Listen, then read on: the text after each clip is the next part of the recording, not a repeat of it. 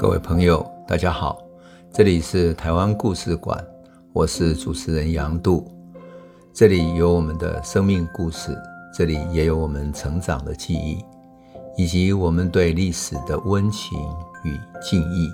欢迎您收听。各位朋友，大家好，我们上一集谈到了日本人一直希望能够在呃东亚建立基地，好。跟明朝做贸易啊，特别是明朝的生丝等等，都是他非常需要的东西哈。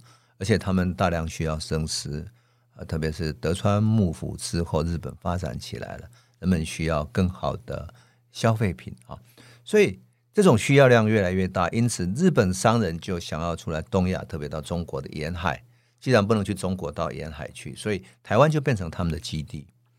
因此，我们曾经讲过一位叫李旦的人。这个是泉州人李旦哈，旦就是日出的那个旦哈，李旦。那么李旦呢是住在平户跟长崎的泉州人，等于是侨居在日本的华侨一样的人啊。那他生意做得非常大，因此他的长崎的房子都租给了英国人，当做英国商馆。你就可以想见啊，他的贸易做得多大了。那英国人甚至于是他的合伙人啊，投资他来。中国附近买丝绸等等的，那这个李旦呢，在一六二三年就曾经到台湾来，跟从泉州来的商人交易丝织品，所以他交易了一千多担的丝啊，交易完之后再运回到日本去。而一六二三年的时候，荷兰也来到台湾了，荷兰人看到他们在交易，眼睛都红了，说：“哎，我们怎么没有能够买到？”李旦告诉他说。你要先预定订货之后，明年他们才会从呃泉州或者漳州运这些丝绸过来，所以你们要先预付款项。因此荷兰人就定了。后来当然一六二四年的时候，荷兰人撤退到台湾的整个过程，李旦也起到了说服的作用。他帮明朝的官方去说服荷兰撤退到台湾来。那么从荷兰的立场来看。你如果从荷兰的立场来看，哎，角度就不一样。有什么不一样？他会发现，如果他要做生意的话，那李旦不就来跟他抢生意的吗？荷兰如果能够从中国那边买生丝，然后再卖到日本去的话，钱不就是他赚的吗？所以，他会不会这些人成为他的竞争者？而如果荷兰人要把台湾当成他要做贸易的地方，那这些日本人跟这些华侨来这里做生意，不就是跟他抢生意吗？那怎么办呢？所以啊，他就开始拿出他的手段了。一六二五年七月的时候，荷兰就决定对前来台湾贸易，特特别是前来大员哈，还不包括北台湾，因为北台湾啊，包括基隆等等，他还管不着哈。一六二五年七月，他决定对于来大员附近贸易的日本商人征收十分之一的关税，也就是你交易的十分之一，他都要抽。就是交易量多少，他抽十分之一的关税，而且他禁止侨居日本的华人，也就是李旦。当然，李旦一一六二五年就过世嘛。他过世之后，他其他的后人他也不让他们华侨这些华侨来这里做交易。那么到了一六二五年，日本的商人带了七万两的白银，哈，到哪里呢？这么大的资本要到大员，就到台南来购买中国的生丝。他们应该是相互已经约定好了，但是呢，这些买生丝的这些商人呢，拒绝跟荷兰交税。这荷这时候，荷兰驻台长官宋克哈，他姓宋哈，克服的克哈，宋克他下令没收日本人的生丝，因为他不交税，才把生丝给没收了，有一千五百斤。那当时日本商人出去国外做贸易是有官方保护的嘛，所以他们有朱印状。得到一种特别的航海许可证，所以它的背后其实不是说一个商人而已，而是他整个日本政府，是日本的官方。更何况我们以前讲过，日本的这些官方看到经济贸易这么好，都会投资到这些海外贸易去，所以他们也都是大股东啊。因此，他这样一禁止的话，日本的一些有实权的掌权的人物都不高兴的。比如说京都的将军叫藤次郎，还有长崎的代官，就是那个负责管长崎的官员。叫末次屏障，他们都很不高兴。为什么？因为他们都曾经派人到大员来贸易，那你这样一没收生丝，就伤害到他们的利益了。很快的，就荷兰在一六零九年不就在平户设了一个商馆，对日本做贸易嘛？他们马上对于住在平户的荷兰商馆提出警告说：如果你没有好好礼遇在台湾的日本人的话，你一定会自找麻烦。以后你们会碰到麻烦，你们要在这里做生意，你也不好做。那么第二年到江户想要去觐见德川幕府的这些荷兰代表呢，见到了官方，但是还是一样被告诫说，你必须在台湾停止征税，你必须允许日本人在大原做自由贸易。这个时候，荷兰人特别是巴达维亚东印度公司的总部很紧张，因为什么？因为日本毕竟是一个很大的市场，而台湾也是它很重要的据点，所以他马上通过平户的商馆跟日本人表示，他愿意和解。那么日本人给他很明确的讯息说：“你必须小心，不能征税，礼礼遇他们。”那这个时候，平户商馆的这个馆长哈叫纽维路德的，他写给巴达维亚的总督，信里面写什么？他说：“在大原征税，必将在日本引起盛大的愤怒。据说你打算就是总督那边准备派一个使节团来这里。如果确实如此的话，要实行这样做的话，那么。”我以为就是这个平户商馆的人，他说：“我以为哈，最好在本年底以前哈暂缓在大原征税，先由所派的代表向日本的议员以及这些官员表示善意，然后跟他解释过去的不是种种理由，这样。那么他讲到重点了，他说日本人自以为比荷兰人先到大原，使大原成为贸易地，所以日本对于大元。”应有特殊之权利，故此事务要谨慎处理，以免与日本发生冲突。他是这样敬重的去警告了巴达维亚，可是没有用啊！一六二五年，送客的船哈，因为他的船碰到那个啊台风，所以在从澎湖要回到大原的时候，在海港旁边，他要从大船换小船，然后再上岸嘛，结果被吹落到水里面去，帆船溺水而死了。那么另外一个就变成一个德韦特来接任了，那这个德韦特就更狠了哈。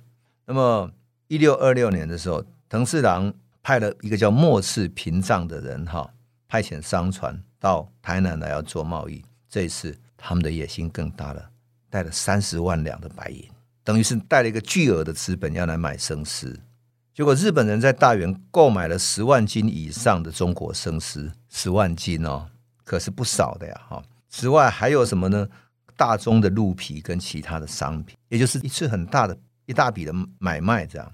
可是他的钱还没有买够生丝，他只买了十万斤而已。所以呢，他还想要派船去中国的沿海去买，看看能不能买到。结果这个德韦特跟他这跟这个滨田弥兵卫讲什么呢？他说：“你不许出去，因为你如果出去的话，会使得明朝政府对我们不友善，你会妨害了我们的生意，所以禁止他出去。”于是滨田弥兵卫生意做不成，又带了大笔的资金，就滞留在大原，就这样子滞留，从九月一直滞留到过冬，到了隔年的冬天呢。因此，滨田弥兵卫非常的生气。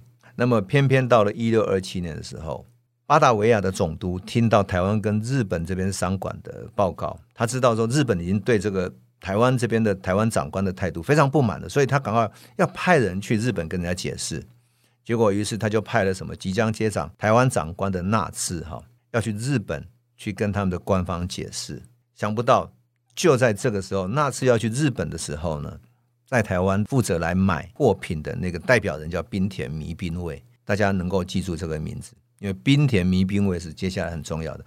滨田弥兵卫在这个那次即将到日本去的时候，他就开始在台湾到处活动，活动什么？他到台湾的新港社那边去。找了十六个原住民，还有一些汉人的通事。汉人通事就是在原住民之间负责翻译，然后帮忙他们购买东西的一些代理，有点像是贸易的 agent 的这样子，贸易商的这些汉人哈，带他们回到日本去。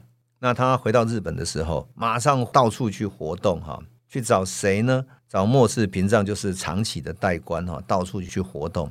他讲的是什么？他说：“我这一次所带来的新港人哈。”可是台湾的代表，这些新港人想要来跟日本奉献，就是他要对日本称臣，希望日本保护他们。他们觉得被荷兰人剥削，还要跟荷兰人交税，所以很不满。我们希望能够来保护这些台湾的人，他是来表示态度的。结果他这样一说，当然对日本的官方来讲，觉得，哎，你荷兰人要来做贸易，你还要在那里抽税，而偏偏在地的人还要我去管理他，所以如果有可能，我把荷兰赶走，何尝不可呢？所以对纳粹就不理不睬的。这一次整个任务算是失败了。等到纳粹一离开日本以后，末次平常还是到处活动啊，就是从那个长崎到处去去平户啊，到处去活动，然后帮呃日本准备到台湾去的这个叫滨田弥兵卫的人去筹集资金，甚至于找人。所以到了隔年，就一六二八年哈，大概四月份的时候，末次屏障啊，让这个滨田弥兵卫率领多少人呢？率领了四百七十个人。然后坐了几条大船来到台湾，船上还带了许多弹药武器，而且把那几个被骗到日本去的新港人、平埔族的新港人哈，跟汉人的同事也都带回来了。可是这一次碰到麻烦了，因为那次这个台湾长官知道他们在那边阻挠了他，对他们有仇恨，所以不让他们靠港。不仅不让他们靠港，而且呢，还派人上船去搜查。搜查什么？结果一发现，这个船只配备了很厉害的这些武器，甚至于甲板上有六门的野炮，在船舱的舱底压舱的沙石之中，还有九门大炮。所以他们是都觉得说，这些日本人根本来意不善，准备来打仗的。那么滨田弥兵卫呢，对于他们不能上岸也很不满，对不对？所以怎么办呢？他就率领几个随从上岸交涉，结果就被扣留了下来。这下那次呢，更彻底的收集了所有的船，而且把那几个新港人乃至于汉人全部都抓了起来。当然，他没有抓了滨田弥兵卫。几天以后，这些日本人实在是滨田弥兵卫觉得实在是太不甘心了哈，所以他们就到处去纠缠，希望他们发还武器，然后呢，放他们走，让他们可以到别的地方去做贸易。可是那次一次一次的拒绝他们，就这样子。有一天呢。滨田弥兵卫带了十几个日本人冲到那次的住宅里面去，然后要跟他讨论说放他们走的事情。想不到一进去的时候，滨田民兵卫立刻率领这十几个日本人把那次给抓了起来，而且呢，把他当成人质压住了。这一压住，用武士刀把他压住了之后，那次也不晓得怎么办了。于是日本人就把那次当人质哈，开始跟荷兰人谈判了。最后谈了谈。从六月二十九号谈到七月四号，两边才达成协议。什么协议呢？荷兰人出五个人质，然后那次的儿子跟另外四个商务员，就是专门负责商务的，就是高级官员的哈，成为荷兰的人质。那日本人也出五个人质，最后那两边人质交换，共同乘了彼此的两条船，然后回到日本去。同时，他要求说，所有荷兰停在岸边的船必须把他的武器、大炮什么全部卸下来。那更重要的是，荷兰人应该发还以前被宋客没收的他的生丝一千五百斤，还要赔偿因为德韦特阻挠而没有能够取回来的生丝多少呢？两万斤，而且两万斤还不够哦，不足的部分以每百斤折算成一百四十一两来计算，还有延误贸易的利息也要一起赔偿。好，这下算起来呢，已经一大笔钱了，这样。荷兰人没有办法，荷兰人为了保留他贫户的商馆，而且他的人质在人家手上，毫无办法，只好放他走了。最后船就开回到日本去了。回到日本去之后，好，日本人这个时候把荷兰人抓回来的同时呢，不仅没有把人质放回去，而且把他投入到监狱里面去，同时封闭了荷兰在平户的商馆，扣押了荷兰的船，而且禁止荷兰人继续到日本通商。这个时候，巴达维亚才开始紧张了。荷兰人的总部开始紧张了，最后呢，巴达维亚总督只好派遣了一个特使叫普特曼斯的人哈，来取代纳斯，然后成为台湾的长官。那到了一六三零年的时候，他宣判什么呢？荷兰宣判了纳兹有罪，并且处以他两年的监禁，因为纳兹做了一个失败的事情，那等于处罚纳兹给日本人看。可是纳兹的很可怜，他的儿子跟四个商务员都还扣在日本人的手上啊，跟日本人不依不挠的。最后，一六二九年，他又派遣了另外一个特使去跟日本人交涉，拜托要求恢复他通商。但日本人居然提出要求什么？你们退出大员，我们来接管热兰遮城，或者你荷兰人拆毁热兰遮城，由我们来接管大员。当然，荷兰人是不可能接受的。所以，隔了一年之后，一六三零年，这个特使又到日本去，依然商量，还是没有办法。最后，一六三二年的时候，巴达维亚总督只好被迫把谁呢？把这当时的台湾长官纳兹引渡给日本人去监禁，用这样来消除他的积怨。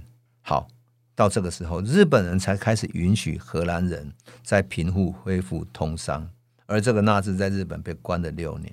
所以整个过程你就看见日本人在处理海外贸易的过程是非常强悍的。而很有意思的是，荷兰人在对待中国的时候，对待明朝的时候，我们讲过了，他的态度是那么蛮横，非要中国开放给他自由贸易等等。结果中国没有开放给他，最后是靠了一六三三年，郑芝龙跟他打了一场巨大的海战，把他彻底打垮了，他才愿意好好做生意。所以日本人也是一样的，他用很强悍的态度把人扣住了，并且用很强悍的态度对待他们，甚至于取消他的商馆，才对付他们，终于把他们压服了。所以我就说哈，这整个大历史很有意思。我为什么特别要讲这一段呢？因为其实，在荷兰和日本交涉的过程中，这一段是一个非常具有象征性的。